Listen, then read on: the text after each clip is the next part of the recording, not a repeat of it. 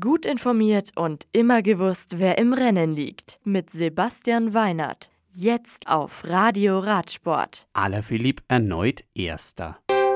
Die Tour de Wallonie und die Deutschlandtour starten bald. Bagnères de Luchon. Die 16.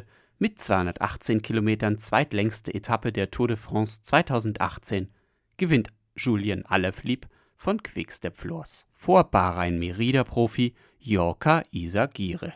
Der in der letzten Abfahrt in Führung liegend gestürzte Adam Yates von Mitchelton Scott wird trotz dem Sturz mit nur 15 Sekunden Rückstand Dritter. Geraint Thomas bleibt im Maillot jaune, Peter Sagan im grünen Trikot, Pierre-Roger Latour im weißen Trikot des besten Jungprofis. Etappensieger Julien Alaphilippe baut seinen Vorsprung im Bergtrikot aus. Der kämpferischste Fahrer des heutigen Tages ist Philippe Gilbert, der in einer Abfahrt über eine Mauer den Hang hinuntergefallen ist, sich dabei aber glücklicherweise nicht ernsthaft verletzt hat. Morgen geht es in den Pyrenäen auf kurzen 65 Kilometern Länge von Bagnères de Luchon auf den Ohrkategorieberg Col du Portet mit Ziel auf 2215 Metern, der auch gleichzeitig das Dach der diesjährigen Tour ist.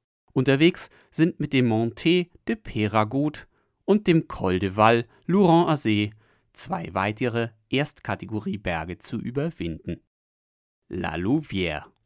Mit der Tour de Wallonie findet vom 28. Juli bis zum 1. August in Belgien ein weiteres hochkarätiges Etappenrennen statt. Die fünf Etappen sind zwischen 160 und 193 Kilometer lang. World Tour Teams wie UAE Team Emirates haben ihre Teilnahme bereits bestätigt. Bad Soden. Die Strecke der Deutschlandtour 2018 ist bekannt. Am 23. August, also in einem Monat, geht es los. Die erste Etappe der viertägigen Rundfahrt führt über 157 Kilometer von Koblenz nach Bonn.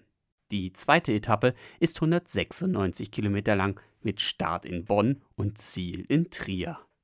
Am dritten Tag geht es von Trier nach Merzig über 177 Kilometer, ehe die längste Etappe mit Start in Lorsch die Fahrer über 207 Kilometer nach Stuttgart führt.